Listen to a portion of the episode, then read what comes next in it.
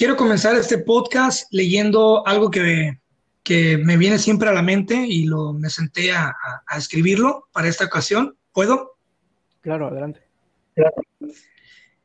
En el evento de Un Tarro de Miel, eh, que tuve la oportunidad de contar contigo, con tus servicios profesionales de fotógrafo, de fotógrafo eh, llegué y en cuanto me viste me dijiste algo. Dice, a ver, Cristian, vamos a capturar tu esencia.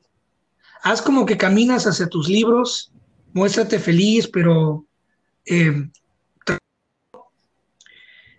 después camina hacia la ventana, mira hacia afuera, hacia la nada y pon tu mano en el cristal como, como en señal de esperanza. Y eso, eso me quedó siempre en la memoria porque fuiste y eres mi primer fotógrafo eh, profesional que, jamás contraté para, para, para mi material. Entonces, eh, gracias por estar en mi podcast. Oscar, bienvenido. Muchas gracias, Chris. Eh, primero que nada, agradecerte esta invitación tengo que confesar que estoy un poco nervioso. Yo no estoy acostumbrado a hablar en público ni, no sé cuánta gente nos va a escuchar. Espero que mucha y que me disculpen porque soy muy ranchero. un fotógrafo chido ranchero, ¿eh? eh me acuerdo, la, tenemos un amigo en común que se llama Daniel. Así es. Y yo le comenté cuando saqué el tarro de miel le dije, ¿sabes qué? Quiero, ya habíamos hecho eh, lo que es la, Dama Invisible, nos habíamos presentado y habíamos hecho el primer, los primeros recitales y había sacado ahora lo que era el segundo poemario, Un tarro de miel. Entonces eh, creció un poquito el repertorio de shows y, y dije yo, bueno, ¿sabes qué? Esta vez quiero documentar, quiero hacerlo un poquito más profesional y, me dijo, sí, yo estoy de acuerdo y para eso yo creo que deberíamos de empezar con contratar a fotógrafos para que te graben, para que... Y sí, confieso que me sentí un poco nervioso porque, oye, no manches, voy a tener a alguien profesional siguiéndome, ahora sí que si soy feo, lo voy a hacer en HD, en 4K, ¿no? Así como llegaste a mi vida profesional, de un día llegué y llegamos, a la, llegamos al auditorio, me acuerdo, y ya estabas ahí tirado en el piso mirando los panoramas, todo ese show y, fue muy impactante este, ese día. Fíjate, Chris, fue de las mejores experiencias que he tenido porque no estaba yo muy acostumbrado y ni estoy muy acostumbrado a convivir con un, con un poeta y obviamente sí tenía mis nervios, no sabía por dónde iba a ir, pero una vez que te conocí, entendí tu vibra, entendí lo que querías transmitir, pues rápido nos adaptamos y también gracias a Daniel que nos puso el contexto, pues eso ayudó mucho y, yo estoy muy contento con el resultado, me agrada que tú también estés muy contento con lo que hicimos, fue de lo mejor. Quedó excelente. Y para los que no conozcan a Oscar Rolón, hoy lo van a conocer, eh, al final voy a dar eh, más que nada, pueden encontrar en, en, en Facebook, Oscar Rolón eh, está detrás de muchas fotografías profesionales que tengo, donde han visto ustedes mis frases. Está detrás también del proyecto de Un tarro de miel, es un videoclip que dura como unos ocho minutos, que englobamos todas las presentaciones de ese día, con música, todo súper padre, y que también estuvo detrás de, esa sesión fotográfica que quedó pues para la prosperidad. Este, yo te pregunto, ¿qué, ¿cuál es la diferencia de trabajar con una modelo o con un modelo a con un escritor? Especialmente conmigo, porque tú me ves desde la audiencia de afuera, ¿no? Yo puedo decir que eh, puedo dar mis dos centavos, pero pues obviamente es como que muy interno, ¿no? Siempre es bueno saber qué se siente trabajar, eh, con, cuál es la diferencia entre, entre trabajar con un modelo, una modelo, y, un, escritor, ¿no? Hay, hay una gran diferencia. Pero ¿cómo, cómo es esa diferencia desde, tu percepción? Mira, eh, empezando por, a, mí me gusta mucho transmitir los sentimientos, tratar de encontrar la, mayor cantidad de sensibilidad en, la foto o en las personas. Y en un modelo, por lo general, la situación es muy diferente. El, el modelo es utilizado para portar una marca de ropa, de accesorios o representar una marca, una imagen. Y a mí me cuesta mucho en esas ocasiones transmitir un sentimiento. Por más que intente entrar al papel y eso, el, saber que la, la, situación es forzada y, y, que realmente se está tratando de, pues, de simular algo, no me llena. Y en mi ah. caso contigo fue, pues eras tú realmente, o sea, e, era tu sentir lo que está plasmado en esos poemas. Y está muy padre eso, porque no tenía yo que simular nada, ni tú tenías que simular algo que no eras. Tú fuiste tal cual como eres siempre. Y esto me sirvió mucho para tratar de entender, de sensibilizarme y de tratar de captar la mayor cantidad de sensaciones posibles en ese día. Y te digo, me encantó mucho lo que hicimos. Y esa es una de las razones por las cuales mis fotos no son de modelos, porque no, no me siento en la sintonía para hacerlo. Y a mí me gustan mucho las cosas más espontáneas, que no estén tan planeadas y que surjan tal cual, sin tanto filtro. Perfecto. Eh, obviamente cuando no estás acostumbrado a tener fotógrafos profesionales alrededor de ti, la primera vez, ya ahorita ya, ya, ya he tenido oportunidad de hacer más recitales, tú has visto lo que hicimos en Guadalajara, entonces ya, ya me, me, me siento un poquito ya más cómodo con ustedes alrededor, pero sí me acuerdo que cuando llegué y y desde que entré me venía, me venía siguiendo y cada paso que daba una foto y un pedazo del clip, muévete así, camina acá, esto te conviene, esto no, sube la voz así acá, y yo así como que, o sea, wow, realmente eh, no solamente es decir, a ver, aquí y posa como si estuvieras pensando, sino tienes que guiar, a, o sea, llevar una línea, trazar una, una línea de eventos que vayan eh, transmitiendo ese mismo sentimiento para que desde la primera foto hasta la última el sentimiento sea el mismo o la vibra. Y eh, con el video también haces videos muy padres, un excelente videógrafo.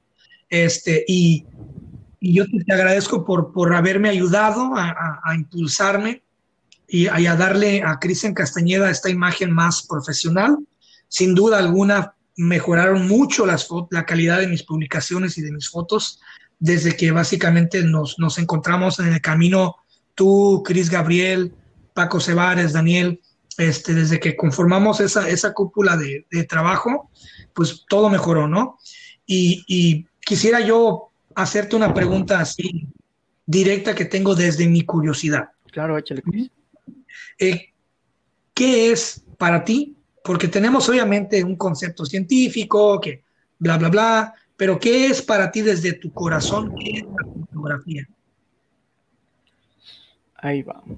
Eh, para mí la fotografía, Cris, es la posibilidad de guardar un momento con ayuda de la luz que nos está rodeando y esa eh, la capacidad también de sensibilizarse ante la situación y guardar el, el segundo para toda la vida.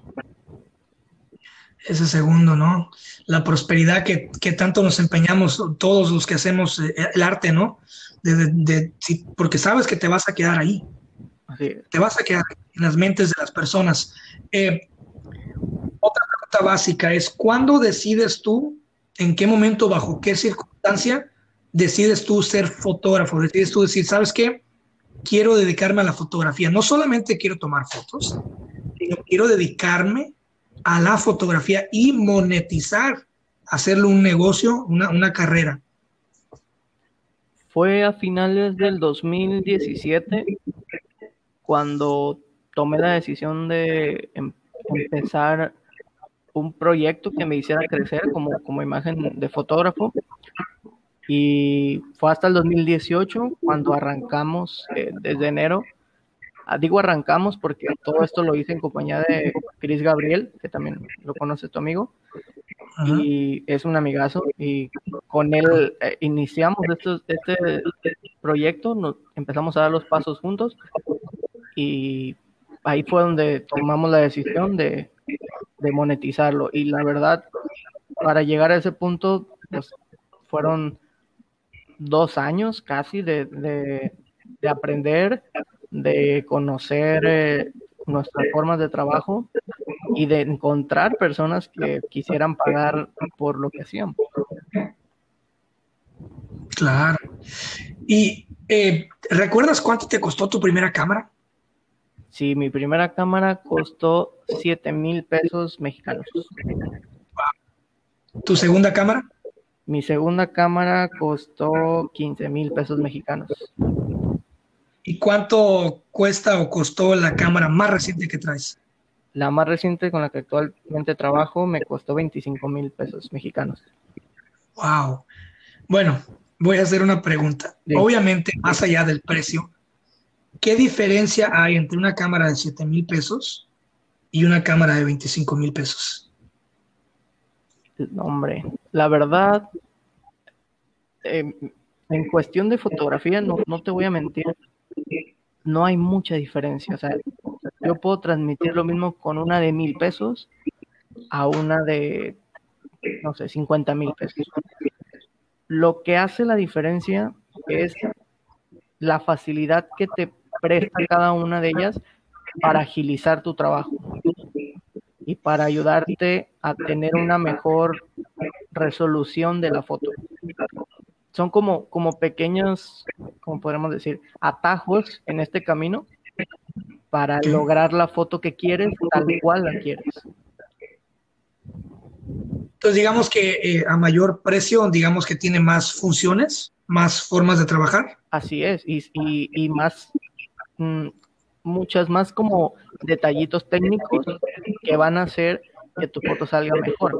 Un ejemplo, para cuando yo quería lograr una, una foto que yo ya me había imaginado con mi primera cámara, yo tenía que dedicarme un buen tiempo en la computadora editando para llegar a ese resultado y con la cámara que tengo actual tal vez ya no me dedico tanto tiempo porque me da un resultado un poquito más cercano a lo que ya quiero llegar al final. Mm, ok. Como te digo, agiliza un poquito este proceso.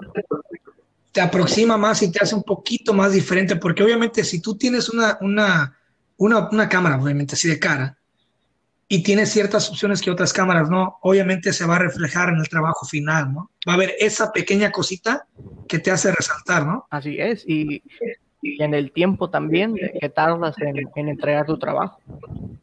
Más rápido, ¿no? Excelente, excelente. Me dio la tarea de investigar un par de cosas. Eh, obviamente tú me vas a decir si faltan algunas cosas o si no estás de acuerdo o sí, porque esto es investigación que hice te quiero leer una, lista de requisitos que supuestamente deben de existir en un buen fotógrafo, en un fotógrafo profesional independientemente de la área a la que te vayas a dedicar. ¿Listo? Órale, va. Les voy a mencionar. Número uno, conocimiento. Número dos, visión y curiosidad. Tres, creatividad e imaginación. Correr riesgos. Pasión. Recursos optimismo, comunicación, persistencia, suerte y la más importante, yo creo que de todas es el estilo propio. Ay, sí, la neta, sí, sí estoy totalmente de acuerdo con esa lista. Te voy a tratar de tocar como punto por punto mi opinión, algo, algo En el tema de conocimiento, totalmente de acuerdo. Ah, hay que tener conocimiento para todo, ¿eh? o sea, desde la parte técnica de cómo hacer una buena foto y también conocimientos de cultura en general. Creo que es bien importante porque de pronto tienes que abrir una, ah, lo voy a enlazar con el punto de comunicación, tienes que abrir un poquito de comunicación con tus clientes, romper hielo, este, simplemente abrir un tema de discusión, una plática y si tú no logras entrar a, la plática que están tus clientes o los amigos de tus clientes, estás perdiendo oportunidades súper grandes. Entonces, sí es muy importante saber de todo un poquito. para que, y esto yo creo que se aplica todo, ¿eh? no nada más en fotógrafos. Si sabes poquito de todo, puedes dar tu opinión, puedes ya no quedarte callado y no sabes todo lo que se puede venir después de esa, digamos, interrupción en, una plática o cuando te piden tu opinión, es súper buenísimo eso. Y me imagino que es, es como la, la, básica, ¿no? Es conoce a tu cliente. Claro. Entonces, si rompes el hielo un poquito y, y sacas la información, de, me imagino que pues eh, el flujo del trabajo va a ser más fácil durante pues esa boda porque te dedicas exclusivamente a, a bodas ahora, ¿no? Así es, sí, totalmente. Y, y, te, y vas aprendiendo a descifrar un poquito eh, con las características de los novios por dónde puedes ir o por dónde puedes abrir una plática para agilizar este proceso de, de, hielo. El Oscar, el Oscar Rolón, que comenzó tomando fotografías con su cámara de 7 mil pesos, tanto física como emocionalmente, ¿es el mismo que él toma fotos con su cámara ahora de 25 mil pesos de, boda en boda? Una parte sí, que es la, la emoción. Yo sigo sintiendo la misma cada que voy, los nervios, cada que voy a iniciar un trabajo, porque por más que te parezcan las bodas o por más que tengan en común, nunca sabes qué va a pasar ni qué te va a sorprender. Y así yo traiga mi celular para tomar fotos, me van a seguir dando los mismos nervios que tenga la cámara más cara del mundo. Y por otra parte, emocionalmente, pues sí, me siento más realizado, me siento mucho más seguro con mi trabajo y he aprendido a, a controlar mis sentimientos también, a, enfocarlos en, tratar de transmitir todo lo que pueda ese día.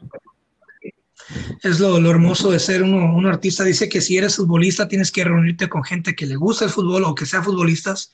Y en mi caso, el ser escritor y ser poeta y hacer novelas, todo este show, eh, y dar el paso hacia, hacia hacer recitales, y después dar el paso hacia mejorar la calidad de, mis publicaciones, mi calidad de, las frases, mi calidad de, transmisión de, sentimientos, de publicidad, todo ese show.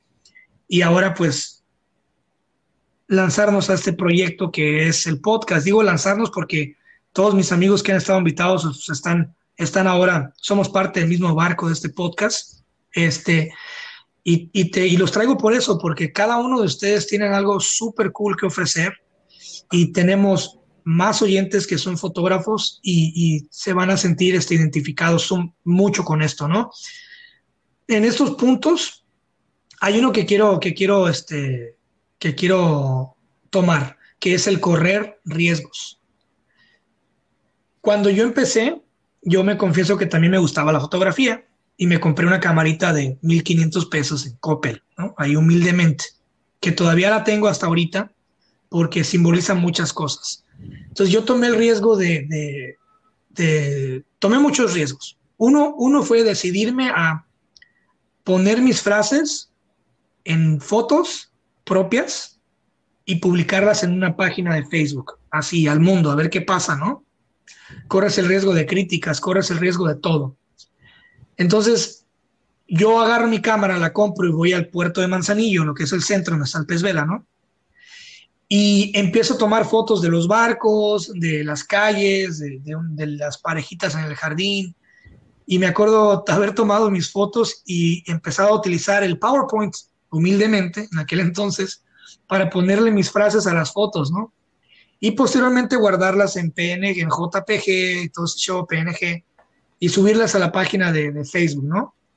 Este, lo importa, la importancia de hacer un portafolio. Tú tienes un portafolio en Instagram y en Facebook súper bonito, muy padre, muy bien hecho, obviamente. Eres un profesional del arte.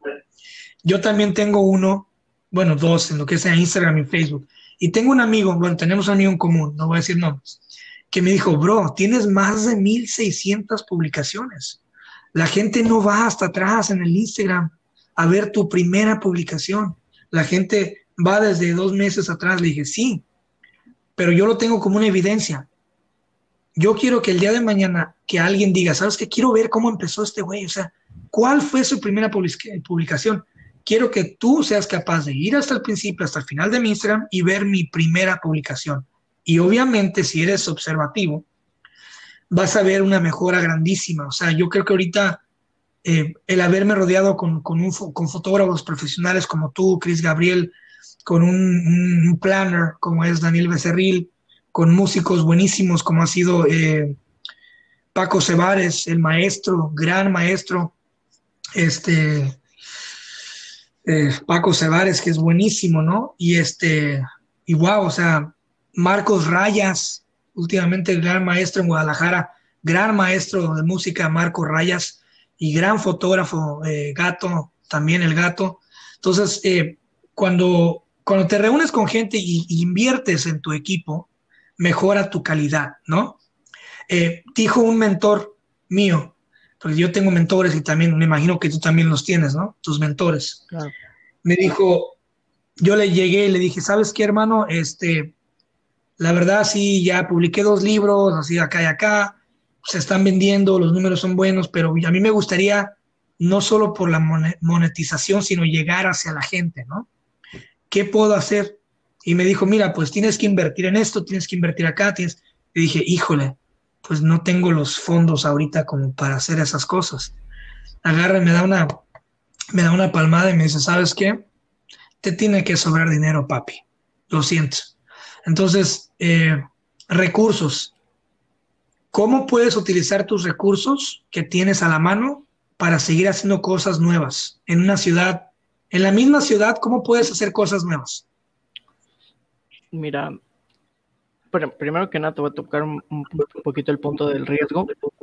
Eh, al menos yo tuve que tomar el, riesgo de dedicarme a esto y por más complicado que pareciera la situación, no rajarme.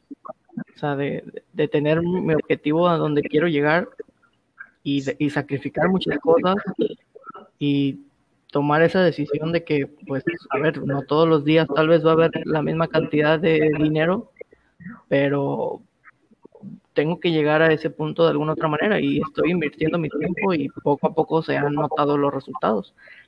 Y sobre eso que me comentas, sobre la monetización, pues una vez que a una pareja, en mi caso, unos novios, les gusta mi trabajo, pues es muy padre, o sea, el, sentir el, que valió la pena todo lo que hiciste, todos los sacrificios, los, los fines de semana que tenías cosas importantes por hacer y que gracias a, a que tenías un trabajo porque los perdiste y que duele, pero al final de cuentas encuentras el, el, resultado y es muy padre eso y, sientes que el riesgo pues realmente nunca existió.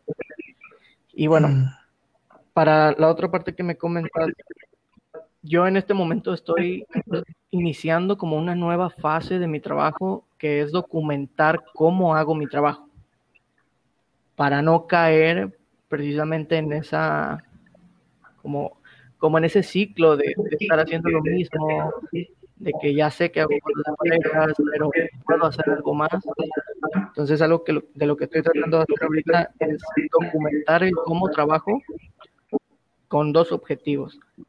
Que mis futuros clientes puedan ver cómo, cómo voy a, cómo me comporto trabajando, cómo es mi manera de trabajar y, y, y desde ese momento ellos toman una decisión si es lo que están buscando sobre todo en los resultados finales. Y otra para nuevos fotógrafos, pues enseñar un poquito de lo que, de lo que sé. Claro. Es como eh, hacer branding, ¿no? Digamos, correr la marca, mostrar la marca, ¿no? Este, y la otra es también darle, darle a entender al, al, cliente, en este caso, pues a mis lectores o a tus clientes, qué es lo que hay detrás del fotógrafo, ¿no? Porque no nomás es de que, ah, llegó este güey a la boda y ahora le empezó a tomar fotos, sino que ya lo vas conociendo desde unas semanas antes, ¿no? Sí, y es muy importante eso, porque mi, meta es que mis próximos clientes, mis futuros clientes, vean lo que estoy haciendo y se sientan identificados con lo que hago, para que cuando llegue el, el día de su evento, el día de su sesión, ya te consideran un amigo y no tanto un proveedor de servicio. Mm, ok. ¿Cómo, ¿Cómo forjar tu estilo propio? Como, como fotógrafo, habiendo, habiendo pues tantos, tantas formas de tantos programas. Eh, voy, a, voy, a, voy a encerrar dos preguntas en una, ¿ok? ¿Cómo forjar tu estilo propio existiendo tantas formas de hacer fotografía? ¿Y qué es un preset? Un preset, porque yo escucho mucho esa palabra preset, preset, preset. ¿Qué es un preset? Ok, ahí va. Eh, están muy de la mano esas preguntas porque un preset en, la configuración, en, esto de la fotografía, perdón, es como literalmente guardar una configuración de edición para solo después pegarla en otra fotografía y ya tienes como que los mismos tonos, los mismos colores y haces ajustes menores. Y justo esto de forjar un estilo propio es muy complicado hoy en día que tenemos tanta accesibilidad a, tanto internet y que te encuentras preset de muchísimos fotógrafos que tal vez te gustan, eres fan, los adquieres ya sea gratis o comprados, luego los pasas a tu programa de revelado y los aplicas a tus fotos. Y en ningún momento tal vez llegas a pensar que no estás buscando un estilo propio, sino que estás tratando de imitar un estilo que te gusta. Y no culpo a los presets porque obviamente no tienen nada la culpa de los creadores de preset, pero sí creo que si un fotógrafo se dedica a estar buscando preset por querer imitar a otro fotógrafo, nunca va a encontrar su estilo propio. Algo de lo que yo he hecho es crear mis propios presets, hacer mis propias configuraciones. Y te pongo como ejemplo, la mayoría de mis presets tienen nombres muy descriptivos o de plano nombres muy raros. Por ejemplo, yo todas mis configuraciones las guardo con primero con mi apellido, que es Rolón, luego guion y ya sea día nublado, o Rolón guion día soleado, o guion graduaciones, o guion fotos de noche, guion verano, guion invierno. O sea, tengo mi preset para cada temática que ya sé en dónde aplicarla. Entonces, es, sí creo que es muy importante eso, al menos ha sido muy importante para mí crearlos para poder encontrar un estilo propio, al menos de edición. Que una cosa es de edición y una cosa es de fotografía. Cuestión de fotografía, creo que sí necesitas inspiración, obviamente, pero es muy importante saber separar hasta dónde es imitación. Mm, He visto videos que, ustedes han, publicado en Instagram, tú y, Chris Gabriel, que posteriormente lo invitaré también a hacer un podcast así. Y eh, veo cómo hacen el antes y el después usando un preset. Y es increíble cómo en cuestión de un clic tu ilusión óptica cambia totalmente la percepción de esa foto de un antes a un después. Es increíble. Sí, es eso, o sea, parece, incluso hasta parece magia para alguien que no está acostumbrado a la tecnología, que te pongan eso, o sea, sí te, sí te saca un poco de onda, porque totalmente o matas la sensación real o le agregas un buen de sensación y puede jugarte a favor y en contra pero es algo muy padre y yo no estoy en contra del revelado. Hay fotógrafos que están en contra de los revelados digitales justo por eso, porque creen que matan la esencia natural. Pero creo que si tienes la posibilidad de utilizar la tecnología a tu favor sin dañar o afectar a, alguien o algo, pues adelante, o sea, para eso está. ¿Qué porcentaje de las modelos que ves en Instagram o los modelos o los influencers, ¿qué porcentaje de esa gente en Instagram crees que utiliza presets? No, yo creo que ya el 100%. Ya es 100%. sí, sí, claro, eso es, ya es algo muy, muy fácil de obtener. Cualquiera cualquier persona, seas influencer o no, lo encuentras tan sencillo como los filtros que están de moda en las stories de Instagram. O sea, eso es un preset, porque es una configuración guardada. que le llaman filtro, pero a final de cuentas es esa base de configuraciones que se quedaron guardadas. Entonces, ya, digamos, de, de manera, mm, no sé, sin, sin, pensarlo, ya estás utilizando un preset que no sabes ni quién lo creó. Entonces, los filtros en sí son, son presets, ¿no? Sí, claro en lugar de llamarles presets, digamos, vamos a utilizar una, una, una, palabra básica, ¿no? Que todo, que sea conocida, filter, filtro, ¿no? Así es. Interesante. Entonces, entonces básicamente todos los filtros que tenemos en las historias son presets. Así es, sí. Wow. Eh, siguiente pregunta que tengo para ti. Las bodas. En algún momento, en algún momento, dices tú, ¿todas las bodas se parecen? Mira, está padre que me preguntes eso porque no tiene mucho que tomé un curso. Yo la verdad casi no tomo cursos de fotografía. Tomé un curso con un fotógrafo muy reconocido que se llama Bruno Reza, que toca un tema muy padre. Él, él dice que los fotógrafos de boda realmente formamos un patrimonio visual.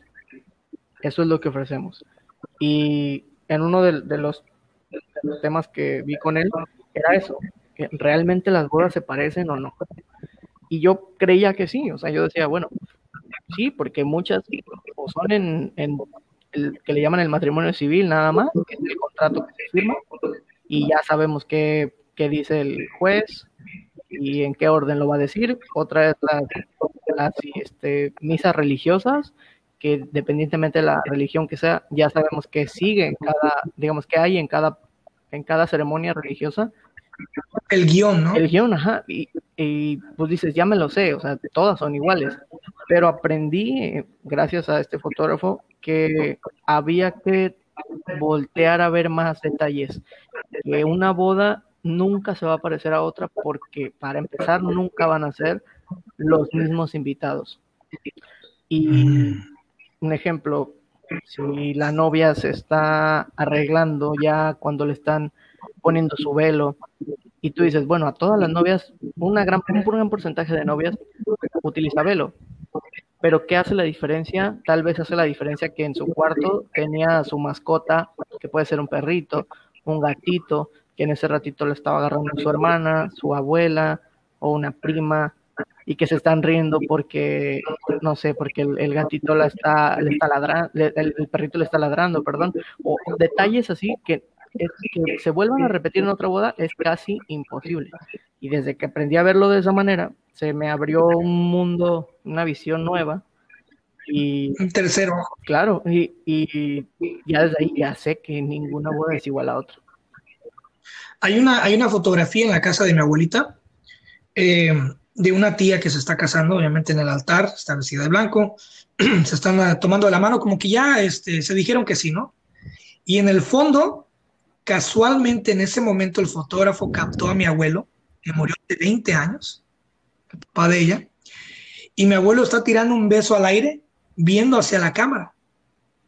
Entonces dije yo, ¿qué onda? O sea, en ese momento mi abuelo miró la cámara y dijo, órale, para la prosperidad, ¿no? Y es donde tú vienes, que es un banco de memorias para, para la prosperidad, ¿no? Estás como generando un, un banco de recuerdos, un banco de memorias que, que pues no sabes a cuántas generaciones va a trascender esa fotografía, ¿no? Sí, totalmente. Y es mágico. Eh, Son cosas que mueven el corazón.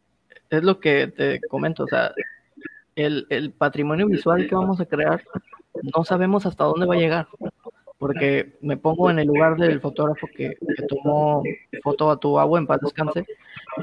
Eh, él no sabía que tal vez iba a tener nietos, bisnietos, tataranietos y, y todo lo que sigue. Y nunca se imaginó tal vez la importancia que ustedes le iban a dar o lo que representa para ustedes cada que llegan a esa casa. Y así, así ya lo pienso yo desde hace unas bodas atrás, en que tal vez la foto para ti no es la foto premiada, la mejor foto del mundo, pero no sabes lo que va a representar para la familia.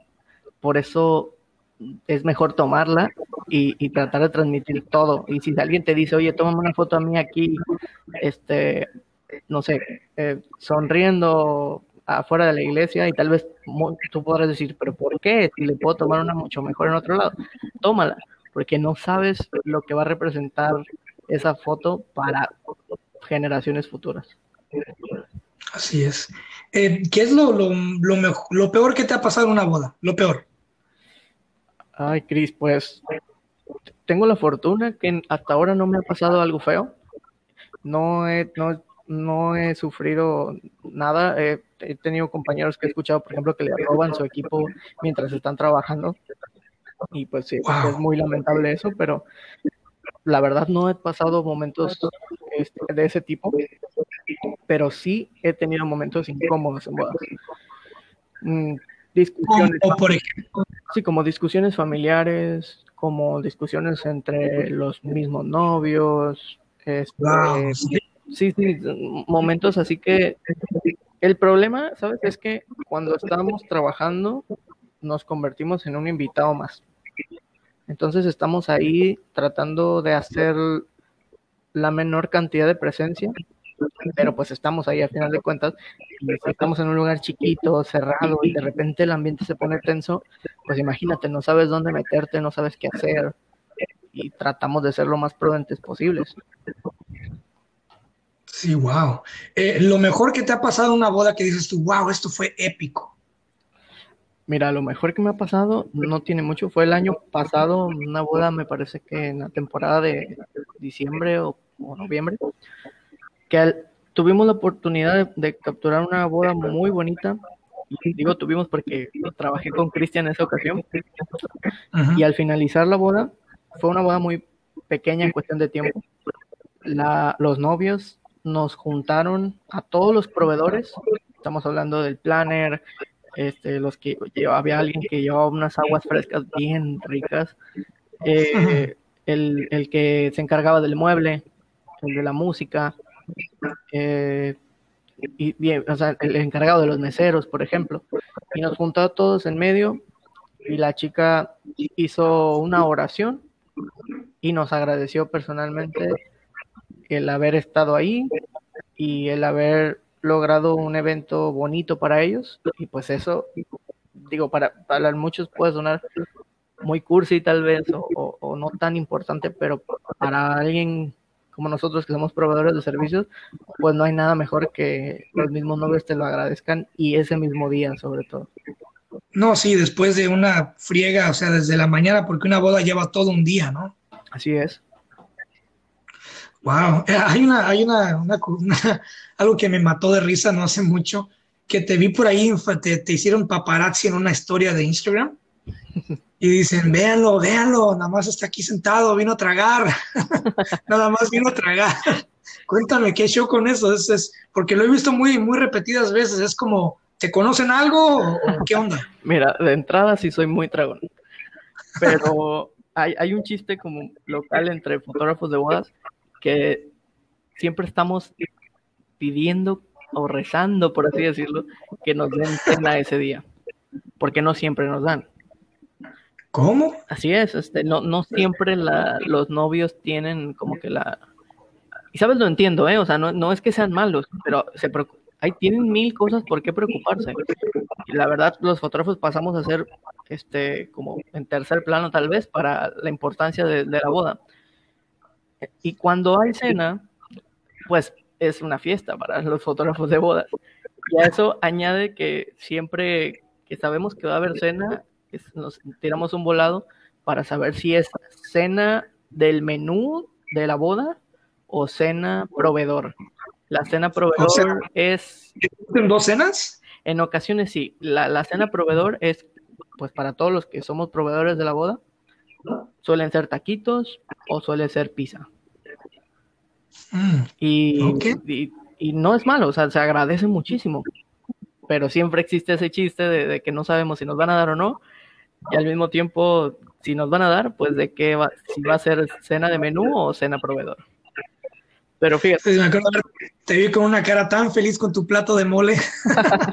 no, y te cuento, esto nos ha ayudado mucho a, pues aprender también a, defendernos, por así decirlo, como fotógrafos, como proveedores, de que anteriormente no sabíamos que nos tenían que dar comida, esperábamos el momento de la cena y si nos daban, pues qué chido y si no, pues qué triste.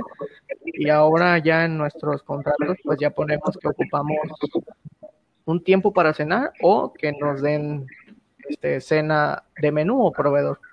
O sea que ya llegas con el contrato a ver, mira, esto es lo que le gusta al fotógrafo y pones una lista, ¿no? de todos sus sobre favoritos, ¿no? No, ya, mira, ya con que nos den un vasito de agua ya estamos bien servidos. Yo me acuerdo que tuvimos una comida, ¿te acuerdas? Después de los shows. Claro, claro. Este, ¿Dónde fue que fuimos? ¿Te acuerdas dónde era? Creo que era el Camarón, el restaurante. El restaurante Camarón, sí, sí, claro. Es uno, es uno de mis favoritos en, en Manzanillo. Y wow, sí, comimos muy rico ahí el marisco, ¿eh? Sí, y agradecido con esa comida, la verdad. Y estuvo muy bonito porque, pues, oye, no habíamos comido toda la mañana, andábamos de, de universidad en universidad, brincando de una a otra.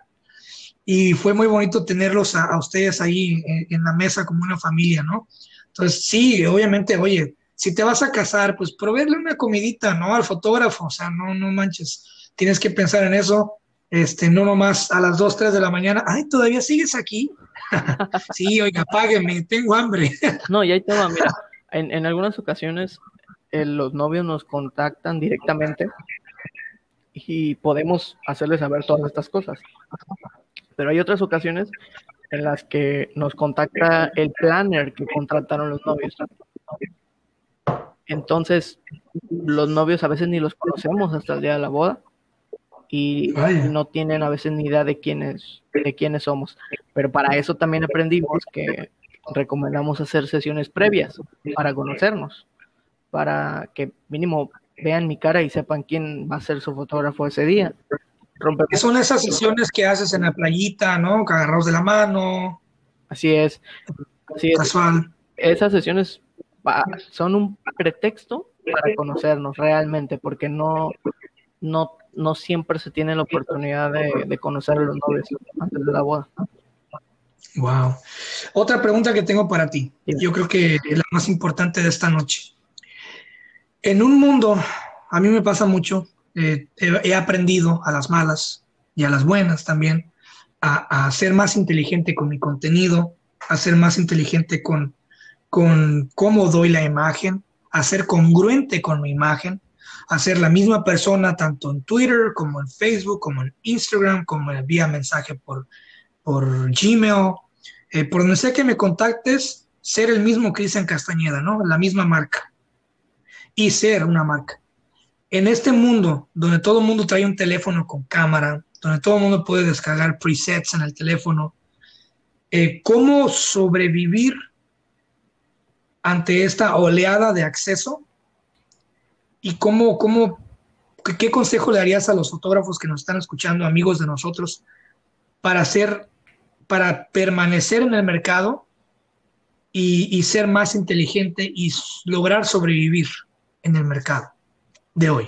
Ok, bueno, primero te cuento un poquito, eh, en muchas ocasiones me ha pasado y, le ha pasado a muchos amigos que te preguntan por tus servicios y luego te dicen, ah, sabes qué, gracias, pero tengo un sobrino que tiene un iPhone 11 Pro Max o tengo un sobrino que tiene una cámara y la va a estrenar conmigo. O sea, es, siempre estamos expuestos a, este tipo de situaciones. Y sea, es eso y el que dice la, facilidad de tener tecnología hoy en día, pues yo creo que el, el secreto es seguir demostrando que nuestro trabajo no nada más es ir a hacer clic ese día a tu boda, sino que nos entregamos realmente a, a, tu evento, a tu sesión, que pensamos mucho todas las maneras posibles de que tus fotos sean las mejores, de que te quedes con el mejor recuerdo. Y creo que eso es parte de ser profesional, tu responsabilidad, eh, el tiempo de entrega, el trato al cliente, porque la tecnología queda, creo yo, que en un segundo plano en estas ocasiones. Porque si claro. tú podrás tener la mejor cámara del mundo, pero si si no eres bueno expresándote, si vas enojado a trabajar, si hace sentir incómodo a, la gente, pues no sirve de nada, ¿sabes? Entonces, es eso, el, yo recomiendo que nos mostremos, justo es lo que yo estoy tratando de hacer ahora con mis videos que te comentaba que estaba haciendo. Están muy padres, los invito a, verlos, están en, el, en el Instagram de Oscar. ¿Cómo te llamas en Instagram? En Instagram estoy como eh, Rolón Oscar Foto. Rolón Oscar Foto. Igual, si quieren buscarlo y tienen preguntas, mándenme un mes, un, este, yo lo sigo en Instagram y lo sigo en Facebook. Mándenme un, DM, un direct message y este, yo les paso el link con mucho gusto de, de Oscar. Y en Facebook, ¿cómo te llamas en Facebook? En Facebook estoy como Oscar Rolón, guion fotógrafo. Oscar Rolón, guion fotógrafo. Hermano, te quiero muchísimo. Eh, veniste a darle una, una imagen fresca a lo que es Cristian Castañeda. Te debo mucho y, yo me siento muy a gusto de saber que te tengo ahí para cuando se ofrezca, que obviamente comprándote fotos, eh, pues, asesorías para lo que es el podcast, por ejemplo, hoy. Eh, y quiero que esta no sea la última vez que tengamos esta plática. Posteriormente, vamos a, planear hacer un, eh, un, blog en YouTube y te voy a necesitar a ti, lo digo aquí públicamente, y a Chris y a toda la gente talentosa que me rodea, porque vamos a hacer un blog muy bonito. Y la próxima vez que vaya a Manzanillo, que va a ser muy pronto, esperemos, vamos a hacer una sesión fotográfica y quiero que, que, que pues hagamos esto, pero en, en, video y que me invites a tu proyecto en tu video para que me grabes haciendo la, sesión fotográfica y también poder contribuir a tu proyecto. Claro. ¿Qué te parece? No, súper encantado yo. Qué que, bueno que vas a venir pronto. Espero que la situación en general se acomode. Tenerte por acá. Y pues, sí, estás invitado. Obviamente eres un gran amigo. Nos diste una oportunidad muy importante en, en, nuestras carreras de fotógrafos y también estamos muy agradecidos. Estoy muy agradecido contigo, con, también con este, Daniel, que pues sin, tal vez sin conocernos tanto nos dieron la oportunidad de, trabajar con ustedes y qué bueno que pudimos hacer esta relación, que mira, ya tiene mucho tiempo que trabajamos y aún seguimos en contacto, seguimos saludándonos. A mí me da mucho gusto saludarte, ver que estás subiendo contenido y acá te esperamos. Este, claro que sí, aquí vamos a estar haciendo un blog juntos. Cuando, cuando la calidad es mutua, eh, la relación siempre sigue. Claro. ¿Se entiende? Entonces, eh, amigos, gracias por escuchar este podcast. Tuve hoy a, Oscar Eduardo Rolón. Él es un fotógrafo de Manzanillo, Colima. Eh, igual él puede viajar a muchos lugares de la República Mexicana si me escucha desde México. Este, obviamente nos escucha mucha gente de Latinoamérica, todavía no me imagino que no tienes ese alcance a viajar a otros países todavía, pero lo que es, el, lo que es México, eh, cualquier duda que tengan, él es un excelente, excelente fotógrafo. Tienen que ir a visitar su Instagram, mándenme un mensaje si quieren su link, si les interesa. Y pues aquí estamos. Oscar, te quiero muchísimo, hermano. Gracias. No olviden compartir. Y pues espero que hoy hayan aprendido un poquito más sobre lo que es ser fotógrafo, que no nada más es decir lo soy o me gusta, sino lleva un trabajo muy grande detrás, mucho sacrificio y sobre todo mucha pasión y mucha perseverancia. Oscar, muchas gracias. Te quiero mucho. Te mando un abrazo y pues va a ser el primero de muchos. Muchas gracias, Cris. Espero que estés muy bien, que te cuides mucho en, este, en estos tiempos tan complicados y acá te queremos ver pronto. Y esto fue de foto en foto con Oscar Rolón y pues nos vemos la próxima. Gracias a todos por sintonizar y no se olviden compartir el podcast, darle difusión, no cobro, no, eh, no les va a afectar en nada porque tenemos que hacer que este proyecto siga creciendo. Viene una segunda temporada muy pronto sobre temas muy diferentes. Y eh, no olviden, si te gusta la fotografía, te gustó lo que escuchaste, compártelo. Estamos en Spotify, en anchor.fm, estamos en Google Podcast. No te tienes que suscribir a nada, solamente eh, búscalo. Te voy a dejar un link aquí en el Instagram, en el Facebook va a haber otro link. Entonces hay diferentes plataformas y como, como vuelvo a repetir, no necesitas suscribirte, no necesitas instalar nada, solamente dale clic en este link que vas a ver en esta publicación y te va a llevar derecho derechito al podcast. Escúchalo, eh, disfrútalo, pasa un buen momento y pues comparte. Gracias, Oscar. Nos vemos la próxima, hermano. Hasta luego. Bye.